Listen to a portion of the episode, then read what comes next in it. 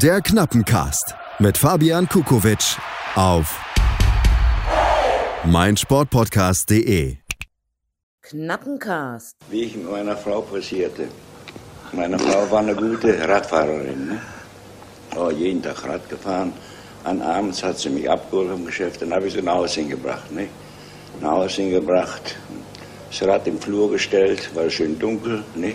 Da sagte zu mir, Ernst, heute Abend kannst du alles von mir haben, was du willst. Da habe ich das Fahrrad genommen. Der Podcast vom geilsten Club der Welt. Glück auf und herzlich willkommen zum Knappencast. Mein Name ist Marco und ihr wisst, ich bin nicht gerne alleine und deswegen lade ich mir Gäste ein. Und heute habe ich einen ganz besonderen Gast. Ähm, das ist nämlich der Jörg, Jörg Seveneik, die Stimme von Schalke TV. Glück auf, Jörg. Schön, dass du dabei bist. Glück auf, hallo, Marco. Ja, herzlich willkommen. Ich äh, habe schon ganz lange das Bedürfnis, dich mal einzuladen, weil ich mit dir ja über dieses tolle Schalke TV reden möchte, was du da immer äh, Wunderbares machst und äh, was das für dich für ein Gefühl ist. Und jetzt spreche ich noch im Präsens. Dabei ist das ja leider seit dieser Saison ein, ja, ein Imperfekt. Also es liegt der Vergangenheit an. Äh, deswegen würde ich gerne damit direkt mal starten. Äh, vielleicht kannst du uns alle mal ein bisschen mitnehmen. Gibt ja, gibt ja auch schöne Beerdigungsfeiern. Ja. ähm, nehmen wir uns mal mit. Also, ich weiß es gar nicht. Also, ich glaube, ich bin seit 2010 dabei. Wie lange hat es das denn überhaupt gegeben? Wann hast du damit angefangen? Das müsste 2008 gewesen sein. Wir haben uns zwar also wirklich auch letztens gefragt, ähm, wann haben wir eigentlich angefangen und haben es nicht mehr herausgefunden.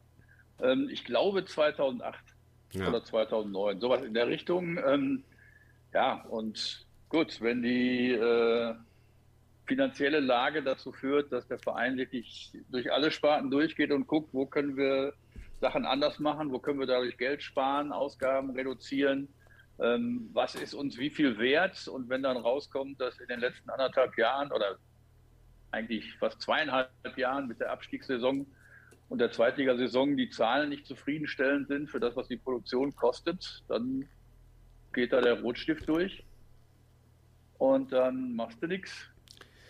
Ja, ich hatte schon mal tatsächlich überlegt, so eine Petition zu starten oder so. Das bringt ja vielleicht auch nichts, aber macht nochmal aufmerksam darauf. Ähm, das war immer so, vielleicht nur für die anderen, die es nicht wissen, es gucken ja auch nicht alle, was du gemacht hast. Du hast quasi das Spiel live kommentiert.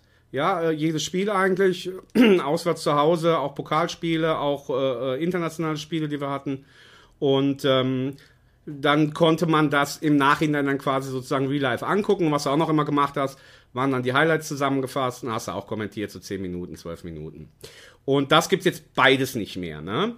Ähm, deswegen mal meine Frage. Ja, die, Highlights, die, Highlights, kommen, äh, ich glaube, mittwochs morgens, weil die Vereine dürfen dann äh, von der Lizenz her die äh, online stellen ohne Gebühren und dann kommt da eine kürzere Variante und auch eben nicht von mir, sondern von äh, Schalke TV, von den festangestellten Kollegen.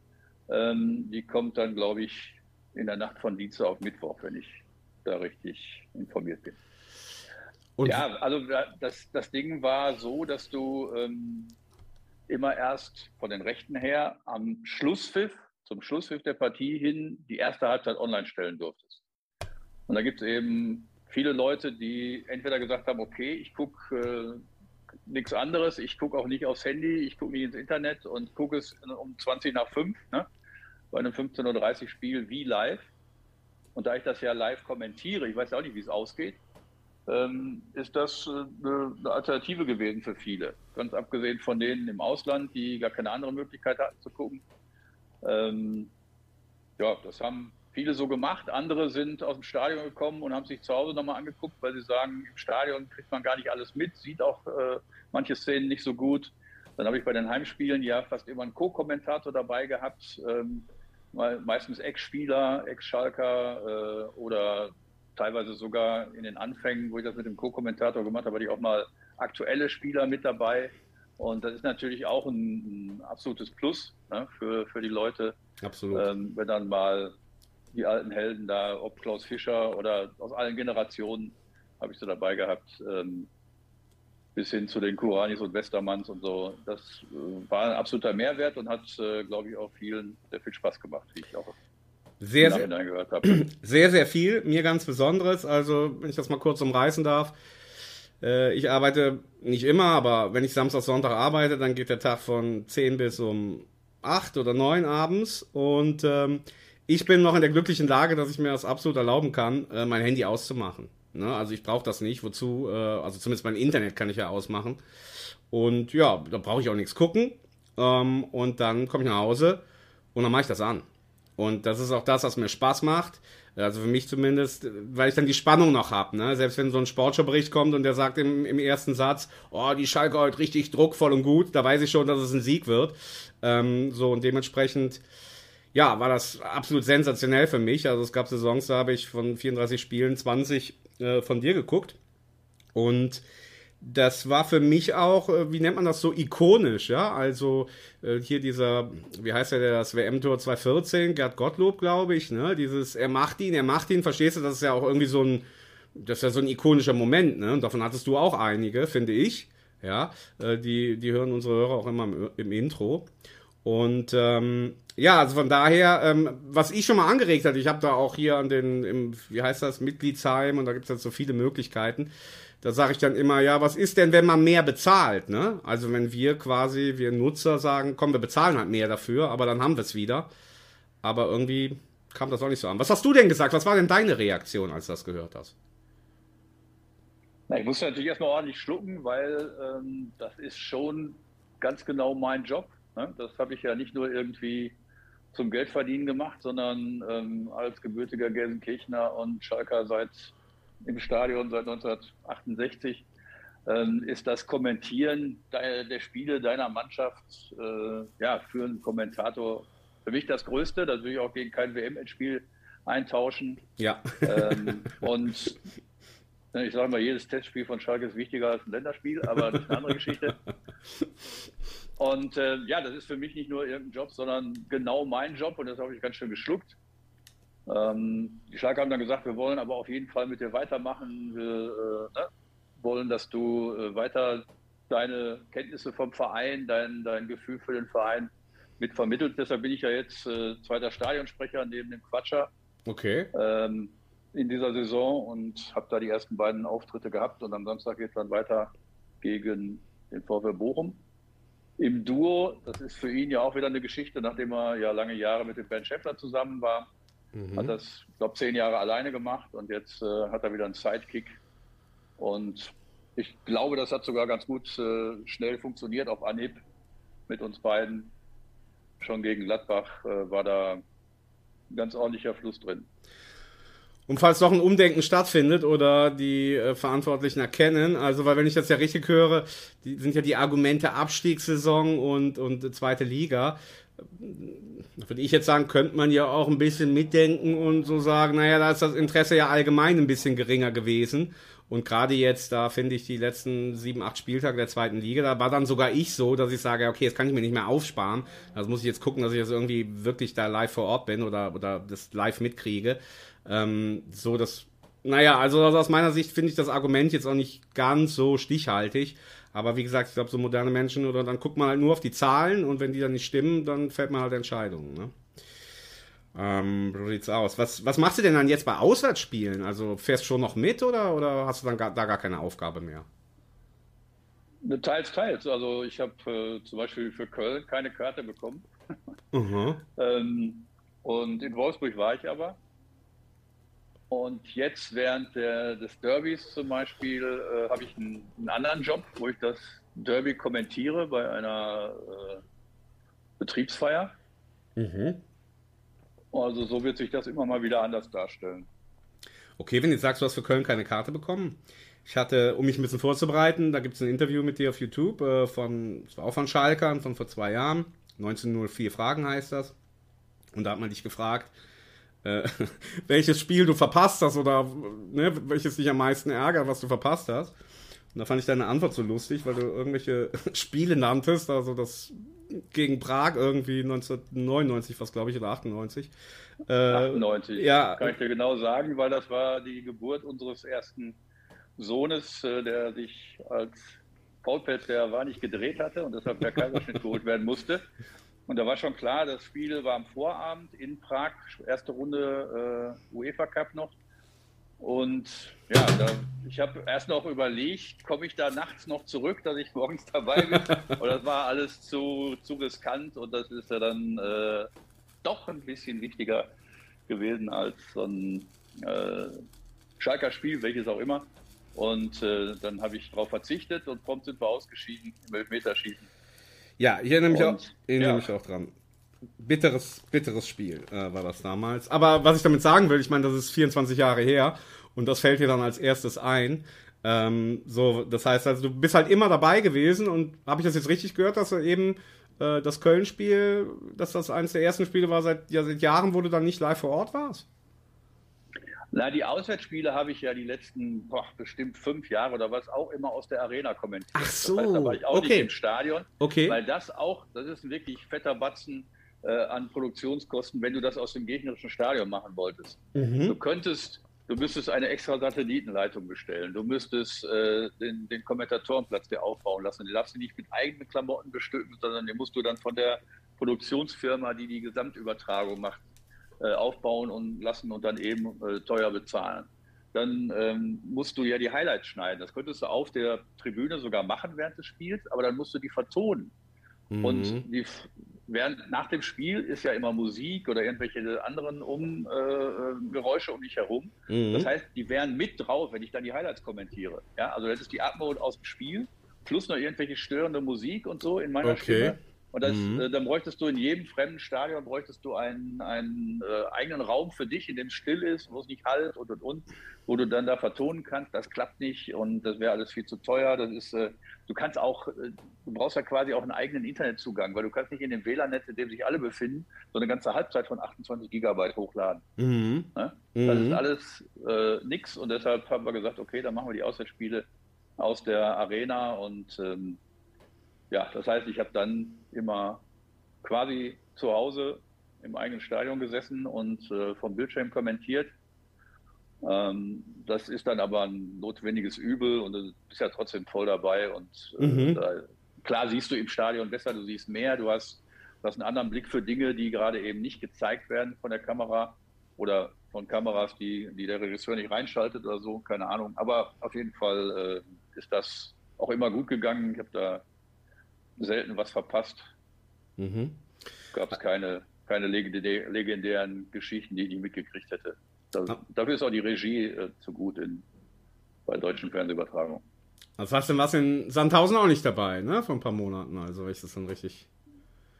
Nein, nein, ich war nicht im Stadion, sondern mhm. äh, nicht in Sandhausen.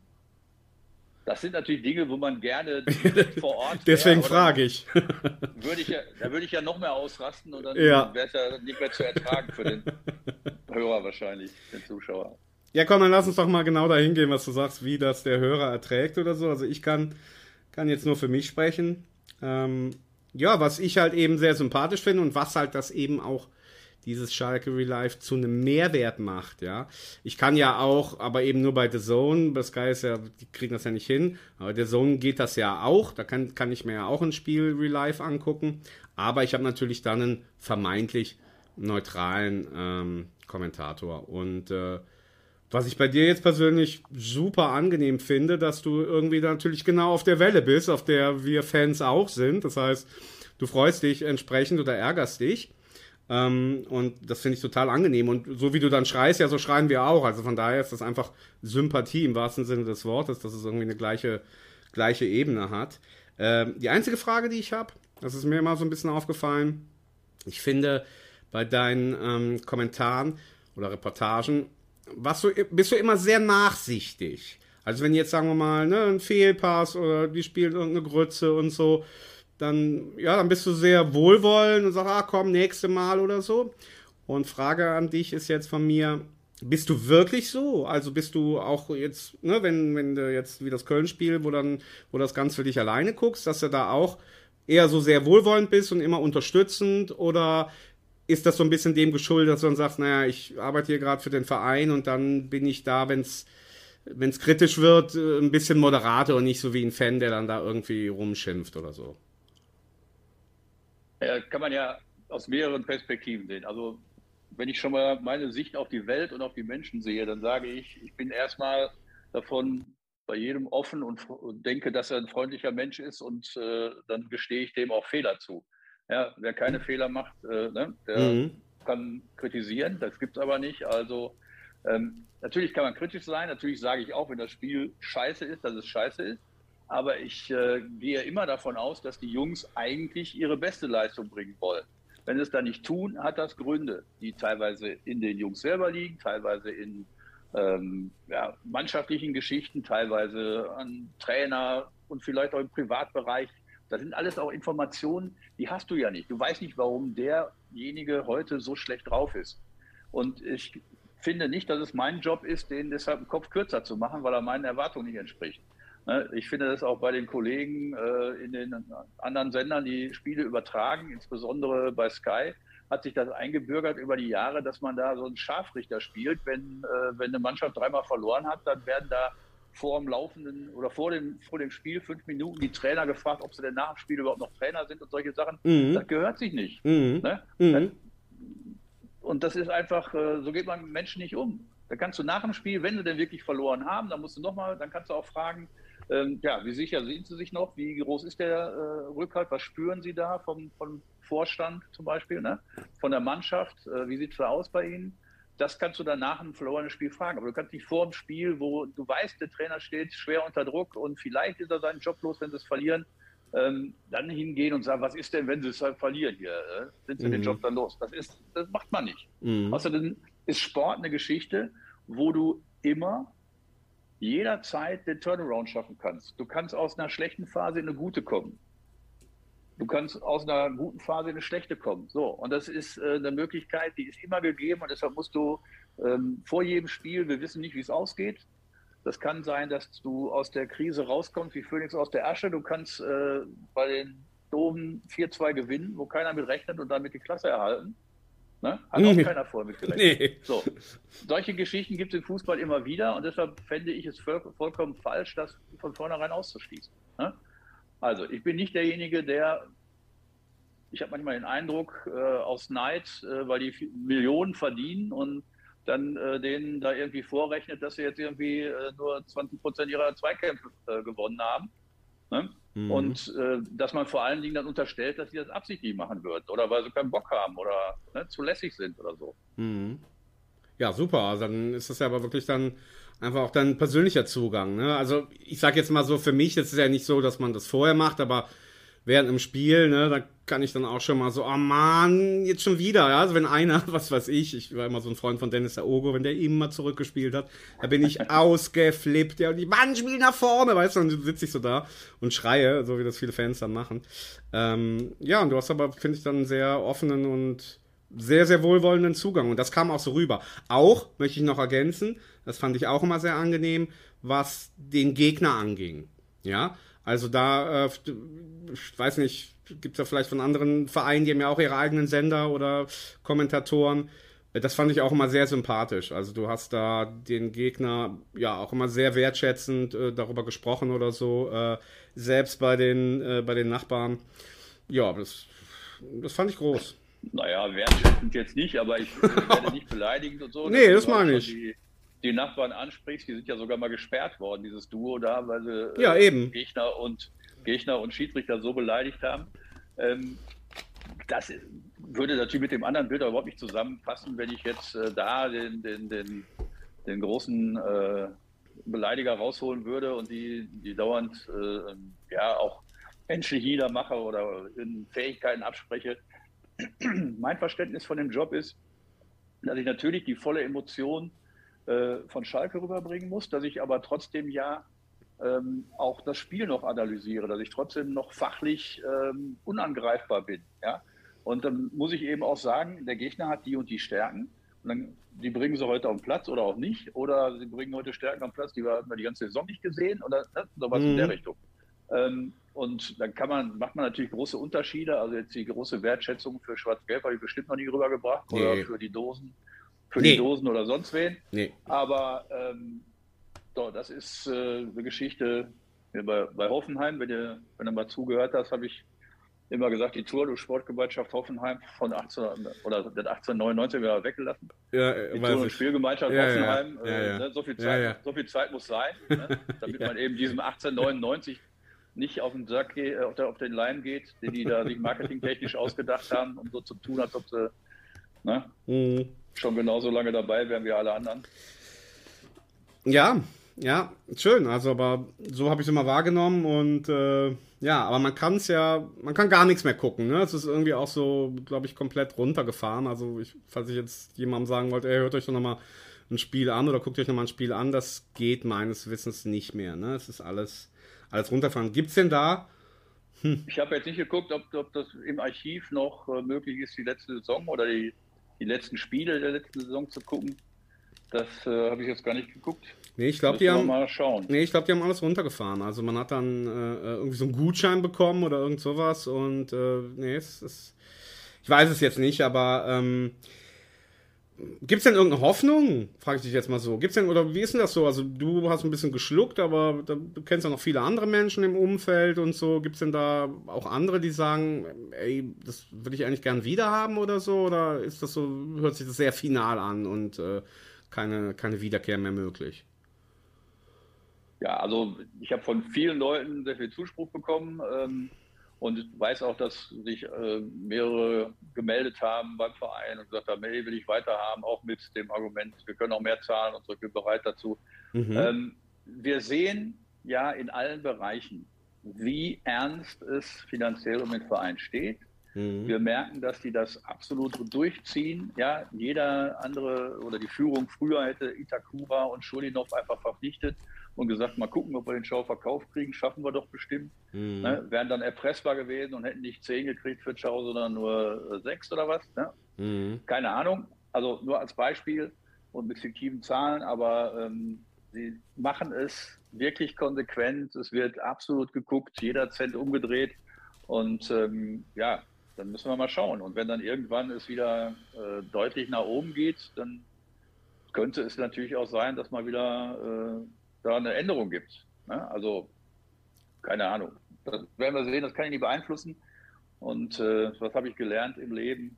Ähm, die Dinge, die ich nicht beeinflussen kann, da muss ich jetzt mich nicht mit kasteien. Das bringt nichts, wenn ich da ständig sauer drüber bin oder ne? mhm. ähm, lamentiere oder die alten Zeiten zurückhaben will. Gucken, was passiert, weitermachen. Okay, dann abschließend von mir für alle Verantwortlichen, die da was zu sagen haben. Letzter Samstag, ich hatte wieder so einen Tag, bis 9 Uhr gearbeitet. Ähm, es kam dann auf Sky, da gibt es keine, äh, kein Relive. Und äh, ich habe dann um 23.55 Uhr drei Minuten im Sportstudio gesehen. Äh, so lange habe ich dann gewartet. Und ja, das ist nicht zu vergleichen mit dem, wie es zwölf Jahre für mich vorher war. Das waren war ein großer Genuss. Dann schauen wir mal, also wenn ich so ein bisschen richtig höre, wenn wir die Klasse halten und dann äh, vielleicht nochmal und es wieder ein bisschen aufwärts geht, dann ist dafür auch ein bisschen mehr, bisschen mehr Chance. Lass uns doch mal dann, ja, vielleicht zu dir kommen. Ich habe geguckt im Internet. Ich hatte gedacht, du hättest vielleicht sogar einen eigenen Wikipedia-Eintrag, gibt es aber nicht. Ähm, und so viel habe ich gar nicht rausgefunden. Also, wenn du magst, erzähl doch mal ein bisschen, was, wie ist denn so dein journalistischer Werdegang? Äh, hast, hast Sport studiert oder, oder Journalistik oder wie bist du dazu gekommen? Ich habe äh, Germanistik studiert, Germanistik und Amerikanistik okay. ähm, in, in Bochum. Mhm. Und ja, wie ich dazu gekommen bin, dann hinterher, äh, dann ruckzuck nach dem Examen äh, im, im, Sportjournalismus und beim Fußball zu landen, das ist eine ganz lustige Geschichte. Ich hatte vorher schon bei einem Kollegen, mit dem ich Abitur gemacht habe, der danach nicht studiert hat, sondern Volontariat gemacht hat äh, bei der Westfälischen Rundschau. Für den, der ist dann im Sport gewesen, und für den habe ich ab und zu schon mal größere Geschichten geschrieben. Ne? Mhm. So, um zu gucken, ob ich das kann. Und dann konnte ich es. Und dann, äh, ja, um auch so ein bisschen Material zu haben, wenn es denn in die Richtung gehen sollte. Ich habe jetzt nicht mein ganzes Leben davon geträumt, äh, Sportreporter zu werden, aber es war immer so mit dabei. Ich habe als als Köttel habe ich äh, ganze Bundesligameisterschaft mit 34 Spieltagen mit Suboteo oder Tipkick äh, gespielt. Und am Ende war immer erstaunlicherweise Schalke Meister. Und habe die dann, habe die Spiele kommentiert und so. Ne? Ich hab, äh, bin als Zwölfjähriger, bin ich zur, damals sind wir nach Wattenscheid gezogen, vom Gelsenkirchen aus, bin ich zur Wattenscheider Watz gegangen und habe da Spielberichte über Schalke-Spiele abgeliefert. Aha. Und habe ihnen erlaubt, ihnen erlaubt, die zu drucken Haben sie natürlich nicht gemacht. Ähm, fanden, sie, fanden sie aber ganz lustig. Also insofern war das schon immer angelegt, aber jetzt nicht ähm, Zeit meines Lebens der, der große Traum. Ähm, ja, und dann war ich kurz vorm Examen, Anfang 1990, und dann hat, äh, ist Ernst Kuzorra gestorben. Mhm. Und ich, ich war wirklich, wie das so ist für so eine Examensprüfung, ich war mit dem Lernen echt hinten dran. Und ich hätte eigentlich für nichts anderes mehr Zeit gehabt. Aber ich habe gesagt, wenn er ernst stirbt, dann musst du zur Beerdigung. Du kannst ja nicht den größten Schalker aller Zeiten äh, mhm. alleine seinen letzten Gang machen lassen. Mhm. Also bin ich nach Schalke und bin da zur Beerdigung. Und ich hatte vorher schon mal ein paar Artikel für den Reviersport geschrieben. Und da stand der Mann, der Schalke für den Reviersport machte zu der Zeit. Ähm, dann habe ich dem guten Tag gesagt und da standen noch zwei andere dabei. Und dann habe ich dem ein paar Geschichten über Ernst Kuzorra erzählt, weil der wusste nichts. Ne? Der war kein Schalker, der ähm, hat da zwar über Schalke berichtet, aber nicht so wirklich mit besonders viel Kenntnis von der Geschichte und, äh, und auch wenig Schalker Herz. Und ähm, dann erzähle ich dem die Geschichten. Der andere daneben, der steht da nur und hört zu. Sagt keinen Ton. Und am Tag danach ruft, kriege ich einen Anruf und er sagt, ähm, ja, ich bin der, der daneben stand. Und ich habe gehört, wie du dem alles erzählt hast über Ernst Kuzorra. Das fand ich super. Und hättest du, äh, was machst du eigentlich gerade? Ich sage, ja, ich mache gerade Examen und bin schwer im Stress. Ähm, in drei Wochen ist das Examen und dann muss ich mal gucken. Und dann sagt er, hast du nicht Bock, zu Reviersport zu kommen? Mhm. Und ich sage, ja. Und die machten die, damals noch äh, die Sonntagszeitung und haben dann den Donnerstag noch wieder eingeführt. Ne? Mhm. Auf zwei Ausgaben pro Woche. Mhm. Erhöht und braucht natürlich Leute. Und ähm, ja, dann hat er gesagt, mach dein Examen und dann kommst du am nächsten Tag zu mir. Und so habe ich das dann gemacht. Und am Samstag war ich schon äh, im Stadion. Ich glaube, ich hatte montags das Examen und Samstag war ich schon im Stadion. Dann habe ich so Probeartikel für die geschrieben und die kamen gut an. Und dann war ich zehn Tage oder zwei Wochen später schon bei äh, Europa League Spielen. Ich glaube Köln gegen Juventus oder was. Und also das ging von 0 auf 100. Dann kam der, der Rundfunk dazu, der, der Privatrundfunk hier in Gelsenkirchen, Radio M. Schalippe, mhm. Bochum, Ruhrwelle.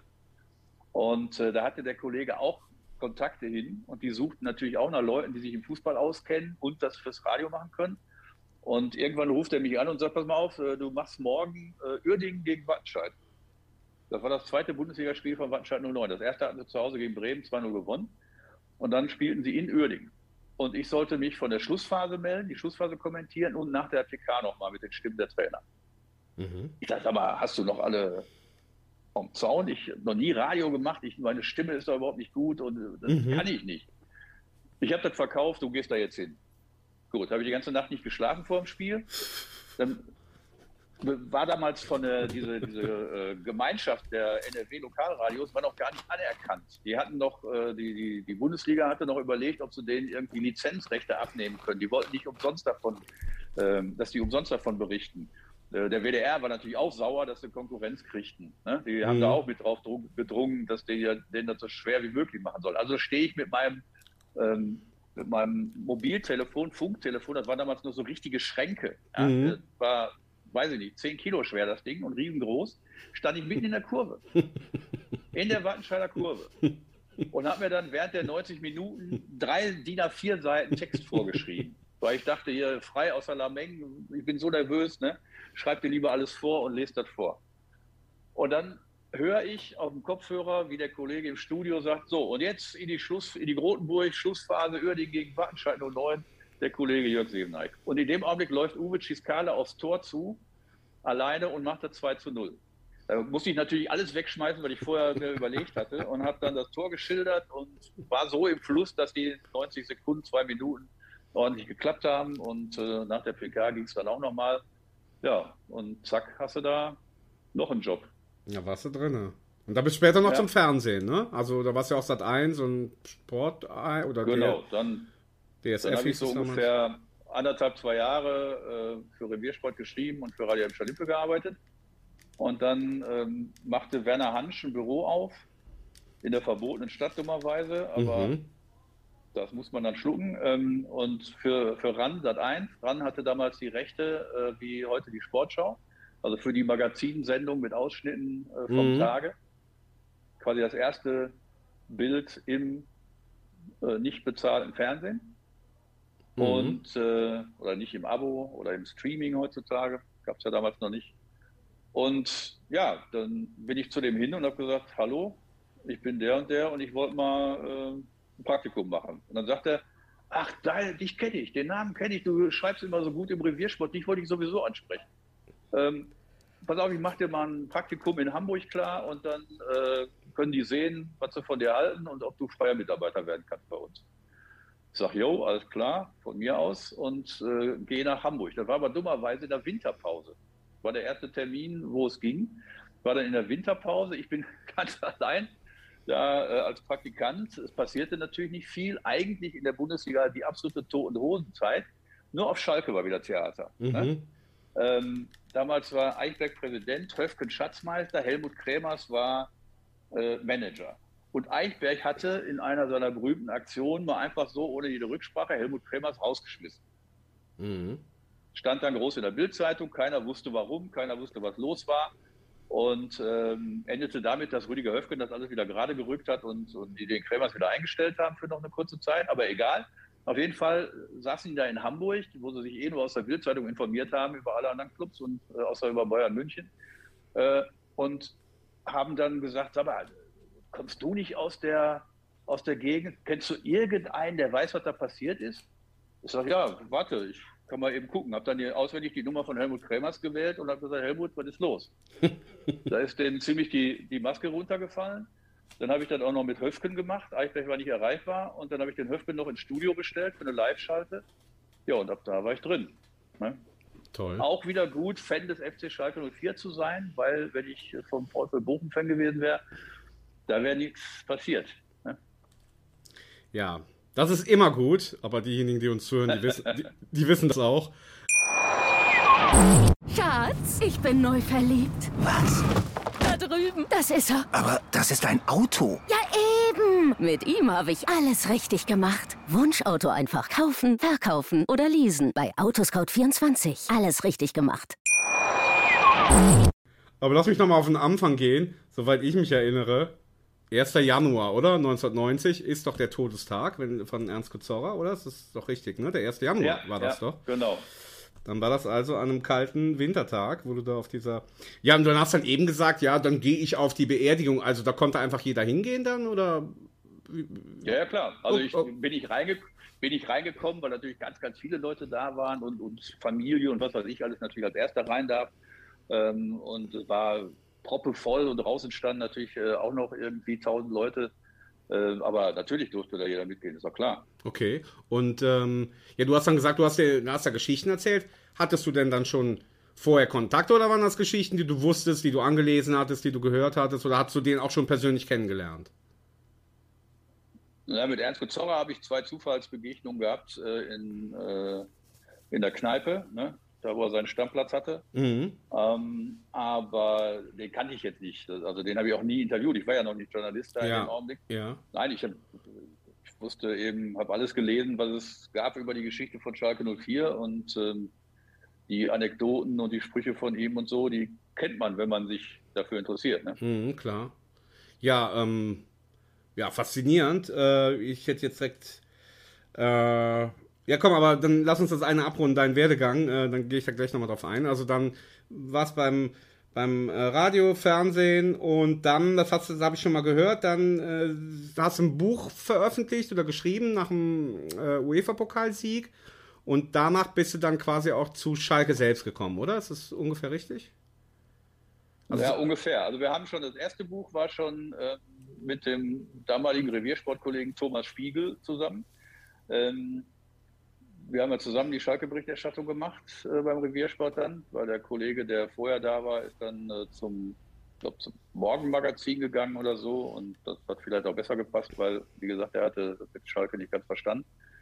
Ähm, und da haben Thomas und ich das gemacht und äh, ja, da war es äh, Hat jetzt den Faden verloren. Was hast du gesagt? Naja, wie du dann quasi zum Verein selber gekommen bist als Ach so, Journalist. also und wir beide, wir beide haben zusammen ein Buch geschrieben über die Saison, die uns in den UEFA Cup geführt hat. Ja, okay. Ja, Mhm. also die Saison 95, 96, wo wir Dritter geworden sind. Wir kamen ja aus einem Jahrzehnt mit drei Abstiegen und fünf Zweitligajahren mit nur Abstiegskampf. Ne? Und dann wirst du Dritter. Das war ja schon ein Geschenk an die, an die Schalker Fans äh, ohnegleichen. Andi Müller. Ähm, dieses äh, wahnsinnige 2 zu 1, Ja.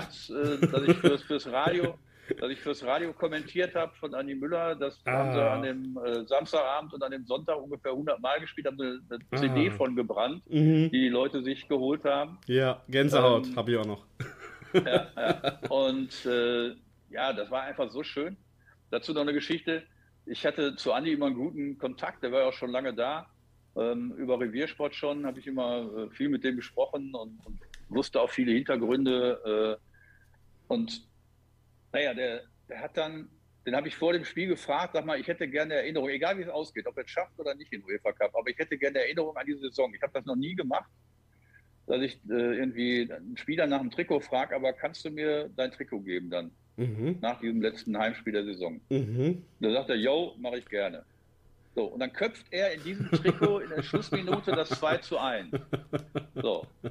Absoluter Orgasmus, Parkstadion rastet aus, kriegt sich gar nicht mehr ein, Feierlichkeiten danach, zipp und zapp. Irgendwann stehen wir mit allen Journalisten vor der äh, Kabine und der von der Bildzeitung will immer wissen, sag mal, äh, was ist mit dem Trikot? Was ist mit dem Trikot? Kommt das, äh, schenkst du das deinen Eltern, kommt das an eine Wand oder so? Sagt, guckt dann so, guckt, mich, guckt ganz kurz zu mir, guckt wieder zu dem Bildzeitungsmann, sagt, das habe ich einem Kumpel versprochen. Mhm.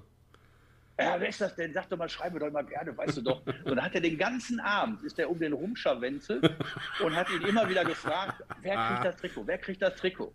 Ne? Und er hat es ihm aber nicht gesagt. Und ich habe ihn immer noch im, im Schrank und bei ganz besonderen Spielen äh, ziehe ich es mal ganz selten an, weil es soll ja auch gut erhalten bleiben, in guter Qualität. Oder wenn ich so einen Abend mache, Abend unter Schalker, da moderiere und es geht um, zum Beispiel über die Saison haben wir mal was gemacht. Oder äh, als Andi Müller Gast war, dann habe ich das Trikot angezogen. Und äh, ja, über diese Saison haben wir eben schon das erste Buch zusammen gemacht, Thomas und ich. Und dann war ein Jahr später das Unfassbare, das Unvorstellbare, wir holen dieses Ding, wo wir schon in der ersten Runde gedacht haben, wir fliegen sowieso raus.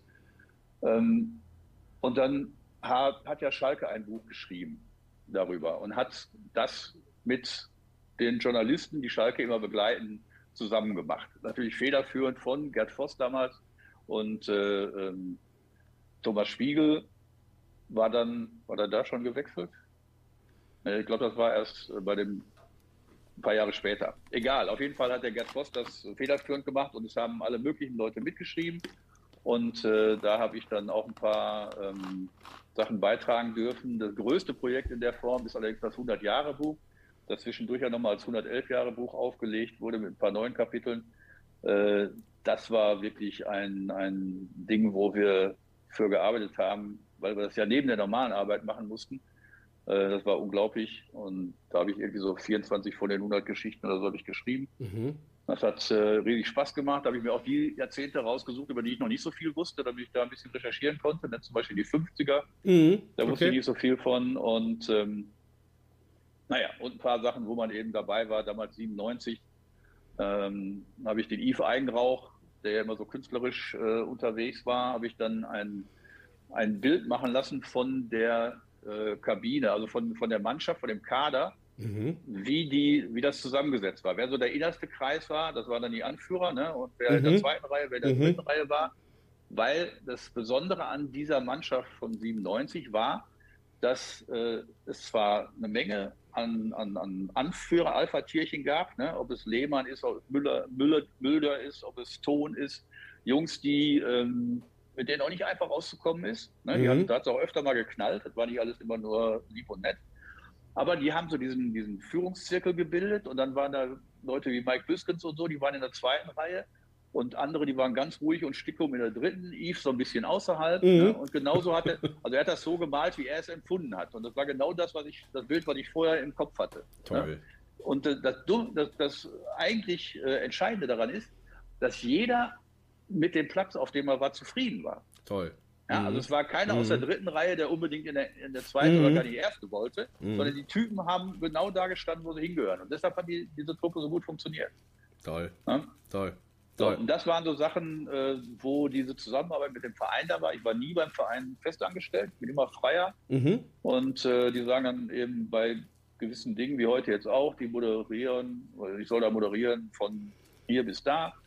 Ähm, Freitag ist ja die, die Vorstellung der ersten beiden Episoden der, des, der Mhm. Doku von der letzten Saison. Da Mhm. freue ich mich richtig drauf. Mhm. Ähm, ja, da moderiere ich dann mit dem Quatscher. Samstag ist das Spiel, Sonntag ist äh, dieses Felddienst-Dinner, wo man Plätze gewinnen konnte zu einem Dinner auf dem Rasen. Und da wird auch ein bisschen moderiert. Also insofern habe ich da, kriege ich da viele Aufträge immer mal wieder. Ähm, aber ich war eben noch nie festangestellt, sondern bin immer freiberuflich unterwegs. Mache eben ja auch noch andere Sachen. Ich arbeite auch äh, für die ausländischen Sender, die von der Bundesliga berichten. Das heißt, ich mache Interviews auf Englisch, Spanisch, manchmal sogar Französisch, wobei ich da nicht immer so ganz sicher bin, ob ich alle Antworten verstehe, aber äh, für die Fragen reicht. Mhm. Ähm, die Interviews mit den ausländischen Spielern, mit deutschen Spielern, die Englisch sprechen können und und und für die Auslandsvermarktung. Das heißt, wenn irgendein Sender aus äh, den USA zum Beispiel bestellt Interviews vorm Spiel, Spiel live mit englischem Kommentar plus Interviews, englische Interviews nach dem Spiel, dann machen wir die oder ich mache die äh, als Interviewer und ähm, dann sind die damit hoffentlich zufrieden und glücklich. Und äh, insofern habe ich immer mehrere Standbeine ne, als Freiberufler. Okay, Du kannst nicht klar. immer nur auf ein Bein auf einem Bein stehen, weil wenn das Bein dann wegknickt, dann bist du im Eimer. Klar. Äh, puh, das war jetzt viel. Also ganz kurz äh, für alle Hörerinnen, wer es noch nicht gehört hat, Yves Eigenrauch war nämlich auch schon im knappen Cast. XXL-Interview, ich habe es in zwei Folgen äh, aufgespalten. Das war sensationell. Ganz großer Mensch und Sportler und Schalke-Ikone. Äh, also die letzten drei, vier Folgen, da findet ihr Yves Eigenrauch.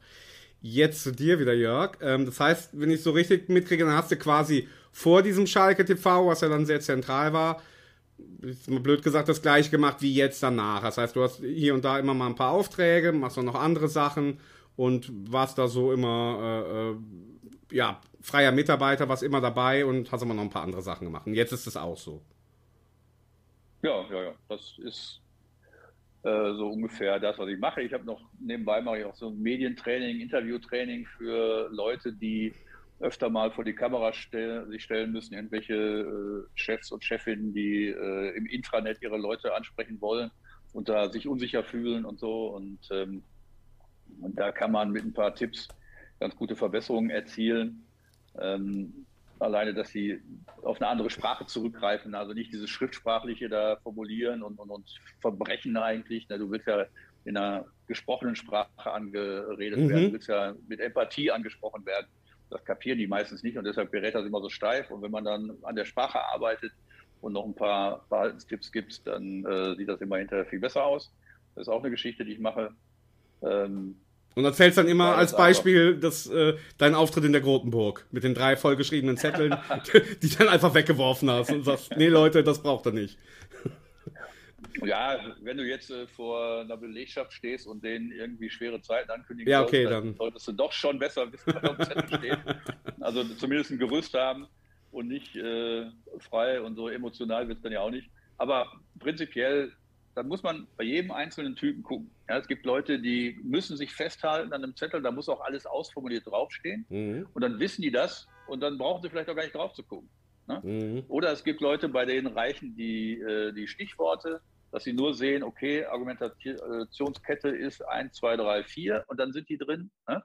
Ähm, das ist ganz unterschiedlich. Da muss man einfach äh, gucken, was ist das für ein Typ und ähm, was kann man dem raten, wie er am besten zurande kommt.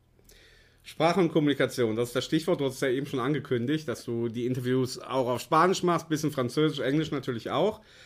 Ähm, also du bist ja schon irgendwie Polyglott, also ich meine, hast ja auch Sprachen studiert, äh, dann liegt das ja nahe.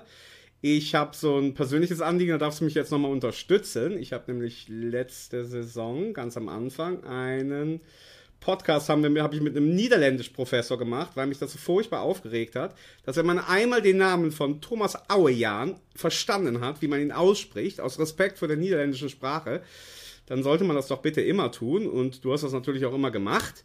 Äh, aber dir fällt das ja vielleicht auch auf. Du guckst ja auch schon mal andere Sender. Äh, und äh, kein Mensch schafft es, den Namen Auejan so auszusprechen, wie es der Holländer tut oder der Niederländer. Was glaubst du, woran das liegt? Ja, das ist manchmal auch schwierig. In dem Fall verstehe ich es nicht ganz, weil für uns ist es vielleicht einfacher, weil wir näher dran sind ne? mhm. äh, an Holland, als für irgendwelche süddeutschen Reporter oder was, die da gar kein Gefühl für haben, ne?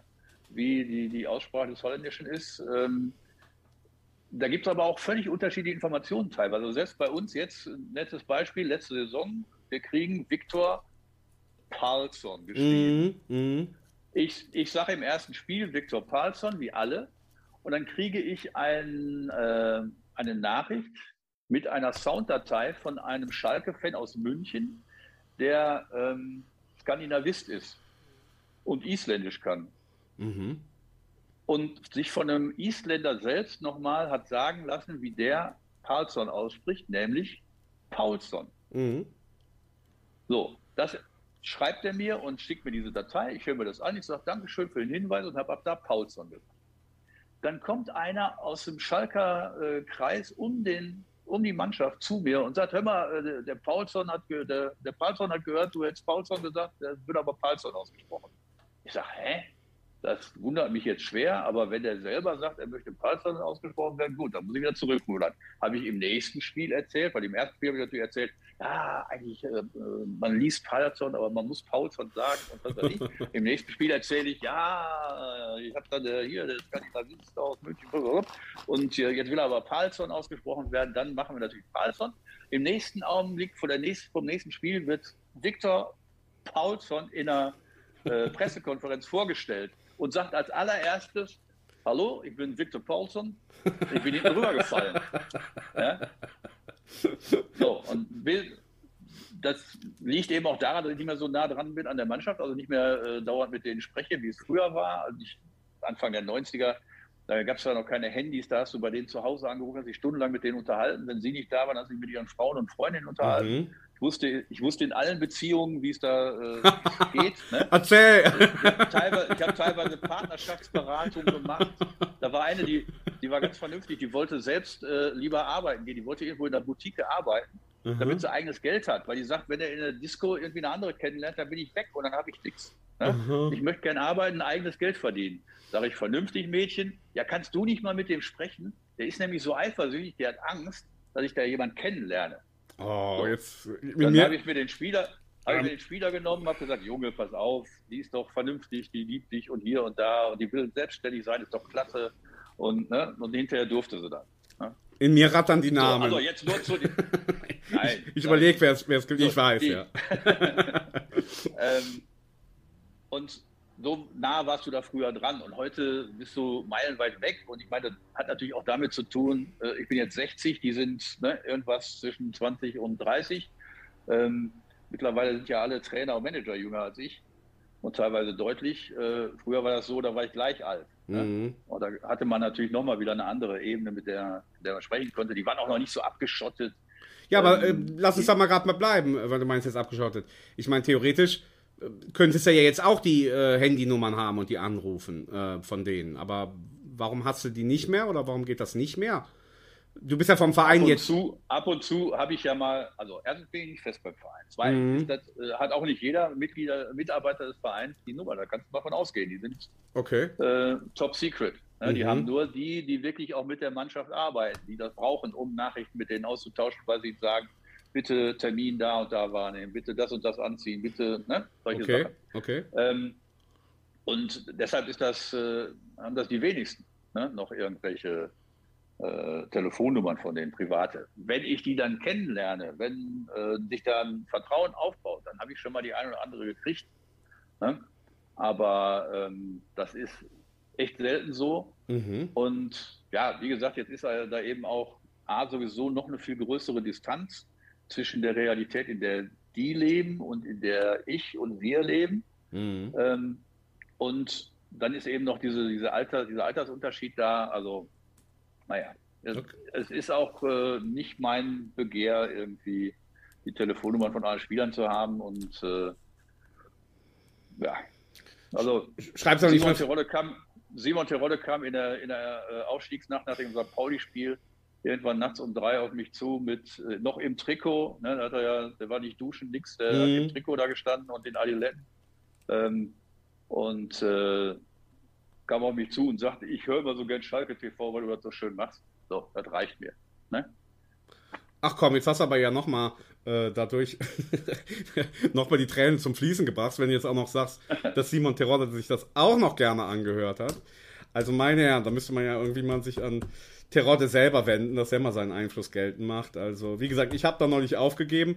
Jetzt sind wir ein bisschen weggekommen. Also, Auejan, ich wollte nur, dass es jeder nochmal hört, weil ich finde zum, ja. find zum Beispiel auch, ähm, es gibt ja noch andere Schalke-Podcasts, äh, also auch jetzt nicht die vom Verein offiziell, neben, äh, neben unserem hier.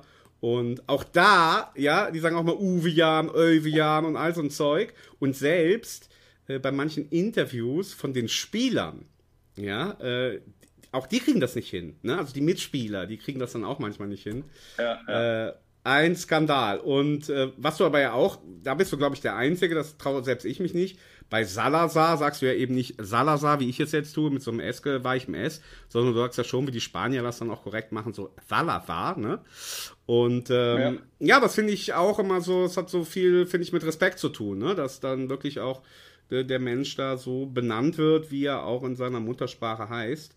Ähm, ja, und dann konntest du mit Raoul fließend parlieren. Ne? Also das war ja äh, auch ein Geschenk, oder? Dass, dass du da so die Möglichkeit hast, dann mit denen auch, ja, dich wirklich auf Augenhöhe zu unterhalten, ne?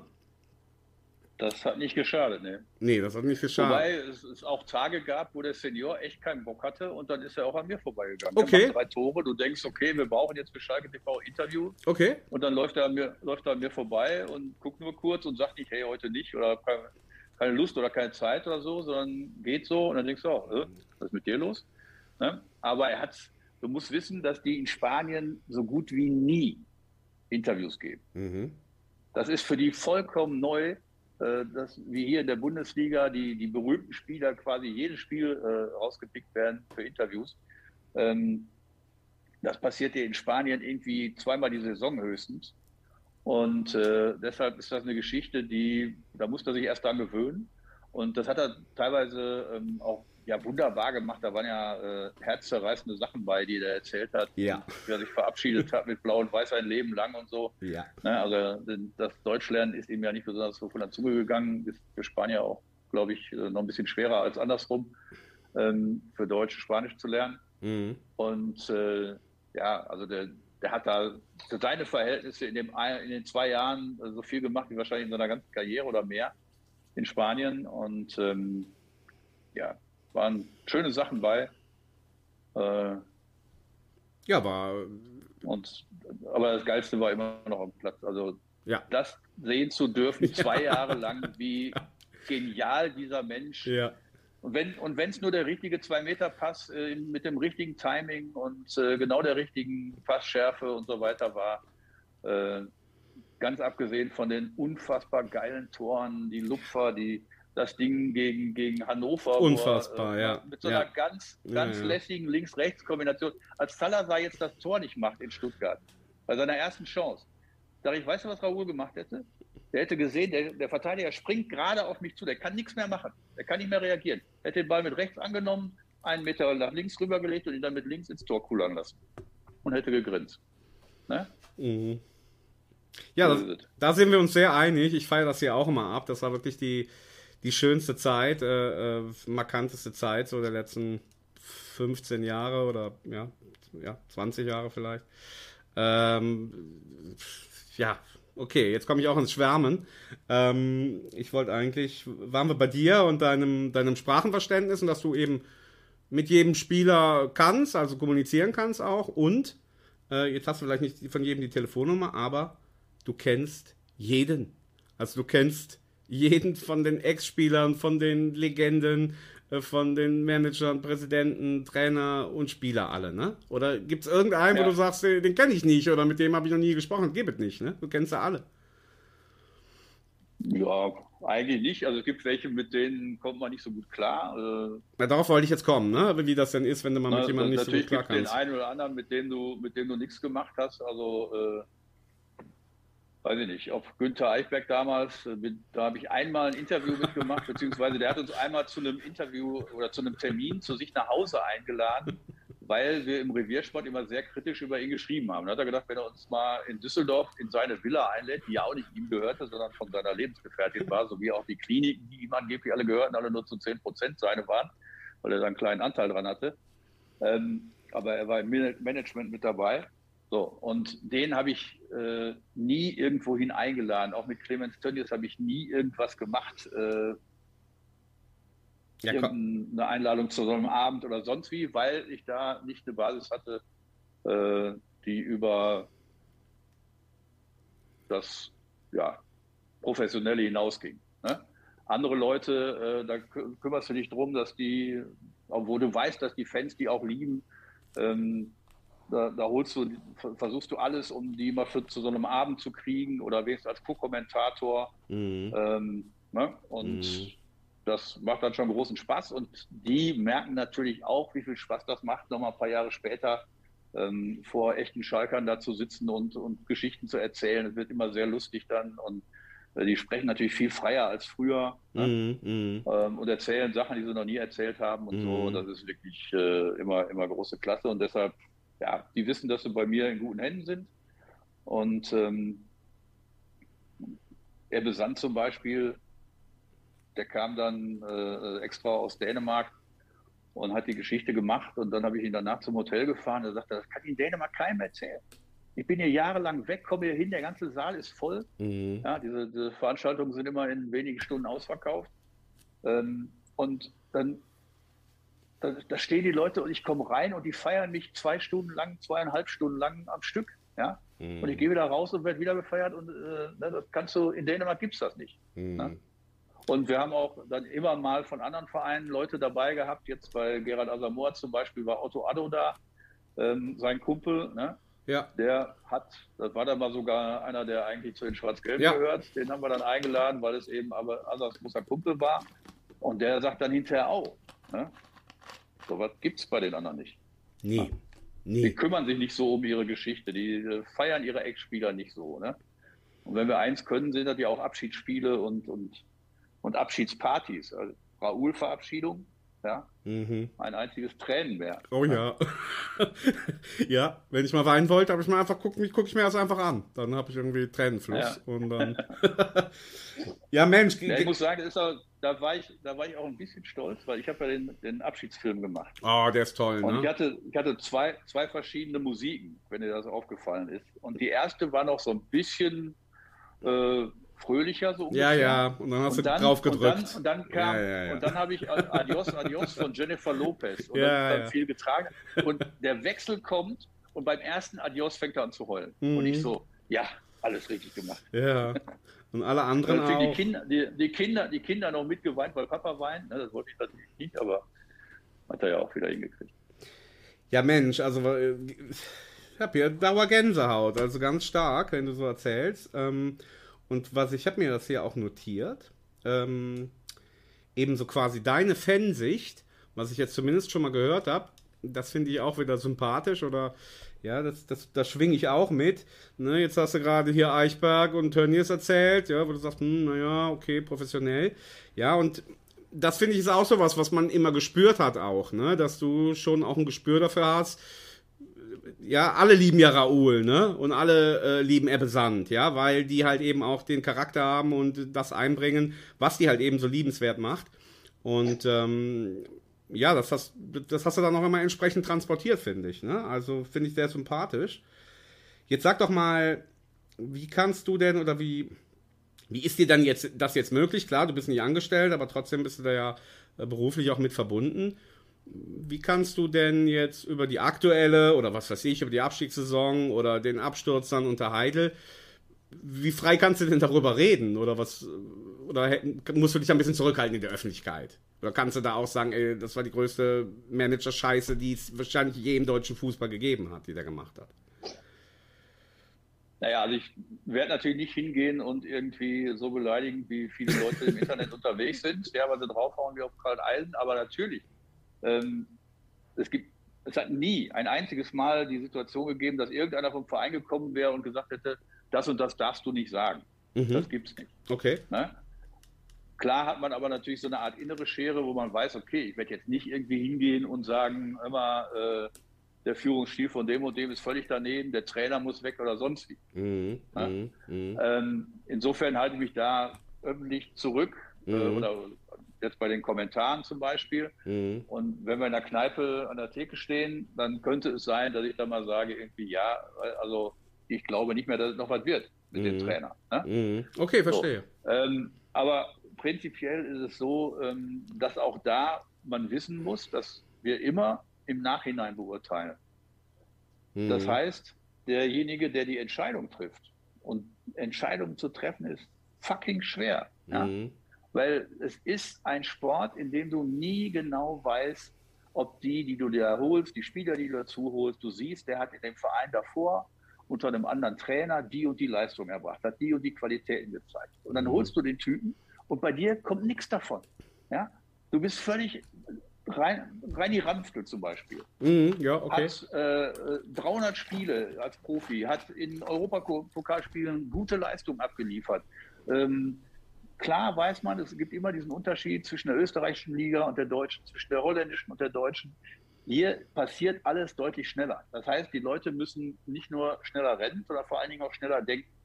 Und dann gibt es immer wieder Spieler, die es nicht schaffen, diesen Gang hochzuschalten, die dann Mhm. einfach im Kopf zu langsam sind. Mhm. Ja, und die mit dem Druck nicht klarkommen. Er hat ja selbst jetzt ein Interview gegeben und gesagt, ich kam nicht damit klar, dass ich da so kritisiert wurde. Ich kam auch, ich bin ja auch unter meinen eigenen Erwartungen geblieben. Ne?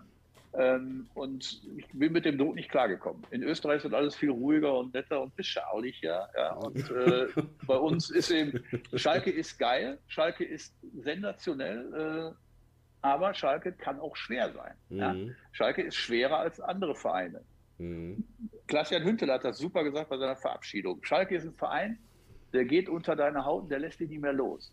Aber wenn es schlecht läuft, dann ist es auf Schalke schwerer als anderswo. Mhm. Ja, Und ist, das ist ja, erklärt sich auch klar daraus, dass die Liebe zum Verein, dass die Emotion so groß ist. mhm. Denn du kriegst ja das Ding nicht umsonst. Wenn der Ausschlag nach oben so groß ist, dann ist der Ausschlag nach unten natürlich die Verzweiflung auch so epochal. Ne? Und da musst du dann als Spieler mit umgehen. Wenn die ganze Welt um dich rum äh, vollkommen fertig ist, weil du dreimal verloren hast. Und die, das sind Sportler, die denken anders. Die denken immer, ich kann das nächste Spiel gewinnen. Ne? Ist doch nicht so schlimm. Ja, gut, war jetzt nicht gut, aber äh, wird schon. So.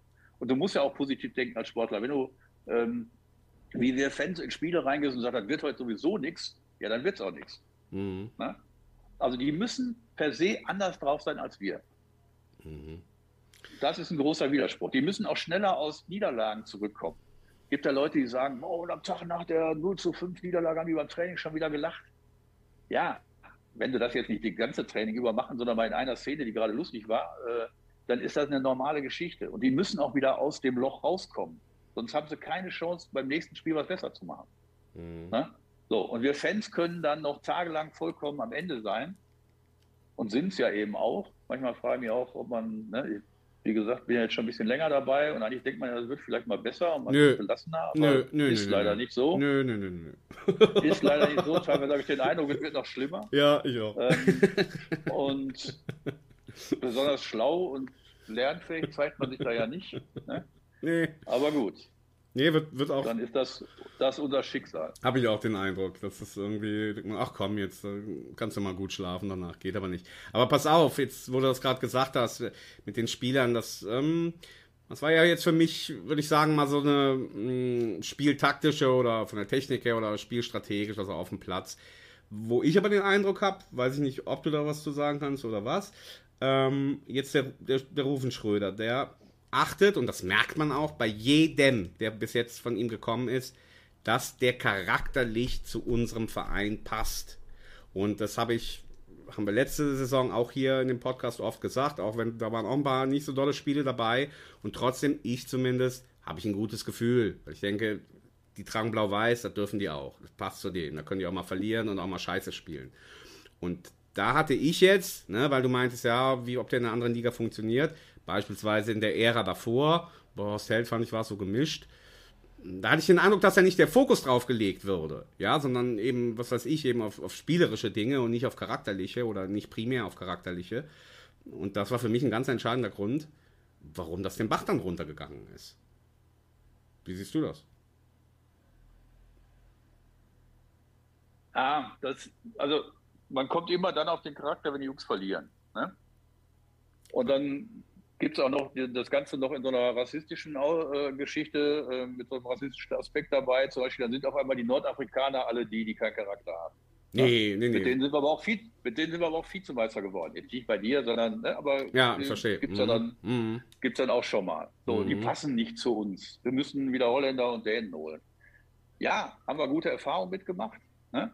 Ähm, aber wir sind auch mit Bentaleb und Arid und äh, äh war Mendilda schon da, sind wir Vizemeister geworden. Mhm. Das heißt, wenn es läuft, spricht keiner über Charakter in dem Augenblick, wo es nicht läuft. Und das hat ganz, ganz oft fußballerische Gründe. Mhm, okay. Also wirklich Dinge auf dem Platz, die im Training nicht funktionieren, die dann im Spiel nicht funktionieren, wo äh, Leute eben nicht ihre Leistung bringen, wo die auf der falschen Position stehen und und und, wo irgendwie die, der eine Mannschaftsteil mit dem anderen nicht richtig äh, zusammenarbeitet, schon ist das ganze Spiel im Eimer. Mhm. Ähm, Meistens sind es solche Gründe. Oder, wie es bei uns im Verein war, wo du den Niedergang ansprichst. Mhm. Äh, ich finde übrigens, Horst Held hat es noch äh, ziemlich gut gemacht, wenn du auf die Ergebnisse guckst. Auf jeden Fall. In der Champions League ja, klar. hat kein anderer geschafft. Dann noch zweimal äh, in die Europa League, also fünfmal hintereinander international. Und dabei noch 100 Millionen Schulden abgebaut. Ja, super. Ja, ja. Ne? Ja, ja. So, das super. heißt, das Ergebnis war gut. In dem Augenblick, als er da gegangen ist, da hatten auch viele gesagt, ah komm, wir müssen da vielleicht auch noch ein bisschen, ne? Und so. Mhm. Und dann kam Heidel und dann ging es den Bach runter. Das merkte mhm. er ja auch noch nicht. Äh, beziehungsweise als er Tedesco geholt hatte, da war man, hatten wir endlich wieder einen Trainer, der die Mannschaft gepackt hat und dazu gebracht hat, als Mannschaft aufzutreten. Wir haben ja jahrelang Zufallsfußball gespielt. Ja. Ne? Teilweise sehr erfolgreich, weil wir sehr gute Spieler hatten die allerdings auch äh, dann Champions League Gehälter verdient haben. Ja. In dem Augenblick, wo du nicht mehr in der Champions League bist, bist du sofort im Arsch. Mhm. Weil du ja die, die Gehälter laufen in der gleichen Höhe weiter, du hast aber viel weniger Einnahmen mhm. und kannst es nicht mehr bezahlen. Und musst, musst, musst, musst unbedingt dann im nächsten Jahr wieder in die Champions League kommen, um die wieder bezahlen zu können. Und dann kommst du da wieder nicht rein. Und schon wird das Loch größer. Und dann gibst du noch mehr Geld aus, weil du sagst, okay, nur wenn wir investieren und besser werden, dann haben wir wieder eine Chance. Und so setzt du alles auf die eine Karte und dann Ne? Hast du das, was wir jetzt hatten, mit Arid als letztem Riesenvertrag, der so groß ist, dass ihn noch niemals mehr jetzige Champions League-Kandidaten äh, und Teilnehmer bezahlen wollen. Wahnsinn, ne? ja, Wahnsinn. So, und das ist eine Geschichte, wo du nochmal zu dem, zurück zu dem Gedanken, dass es auch ein bisschen unfair ist, manchmal wie im Nachhinein geurteilt wird, wenn was nicht geklappt hat. Ich sage, du musst gucken in dem Augenblick, wo der Heide die alle verpflichtet hat. Was haben wir denn da gesagt? Da haben wir gesagt, oh, Konoplyanka, äh, habe ich super Sachen von gehört, da guckst du im Internet irgendwelche Videos, super, super, super.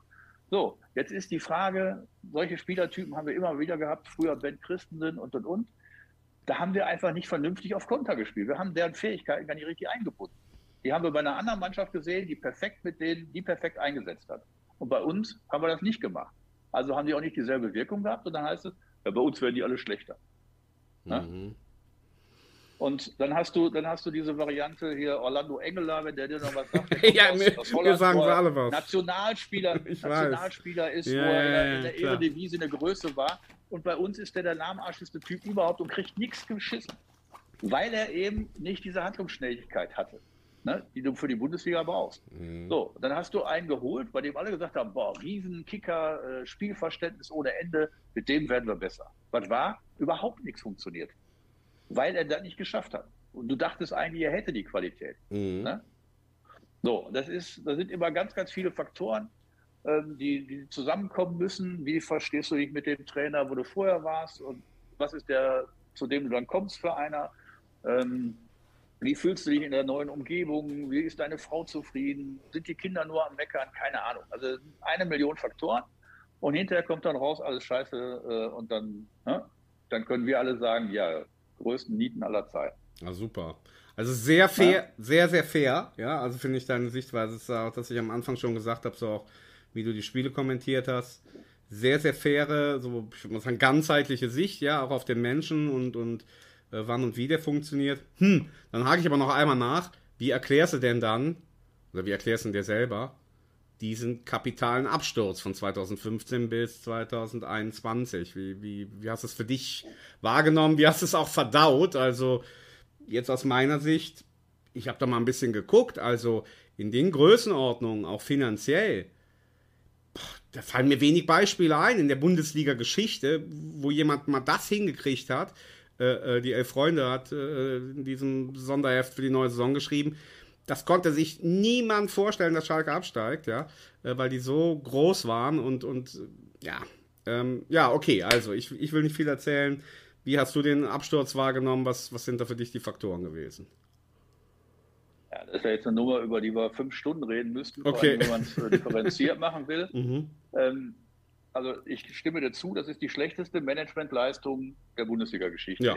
Okay. Wenn man das Geld, das zur Verfügung stand, ja. in Relation sitzt zu dem, was rausgekommen ist. Deshalb hatte ich ja gehofft, dass Hertha BSC letztes Jahr absteigt, weil dann hätten die uns da gleich abgelöst. Ja. Das wäre ja noch schlimmer gewesen. Die hätten dann noch mehr Geld verbrannt. Ja. Aber dummerweise ist der HSV ja zu blöd, nach einem Auswärtssieg das zu Hause einzutüten. Egal. Also Ne? Mhm. Kleiner Gag am Rande, äh, hält ja nichts davon ab, dass wir absolute Scheiße gebaut haben. Wenn du es verkürzt sagen willst, waren es die Spieler von Heide, die Trainer von Schneider und der Führungsstil Clemens Tönnies, der alles alleine wohl, entscheiden wollte ähm, und, und entscheidenden Stellen äh, einfach Dinge gemacht hat, die gar nicht sein Ding sein dürfen. Als Aufsichtsratsvorsitzender hat er Aufsicht zu führen und nicht irgendwie ins, ins äh, Geschäft einzugreifen.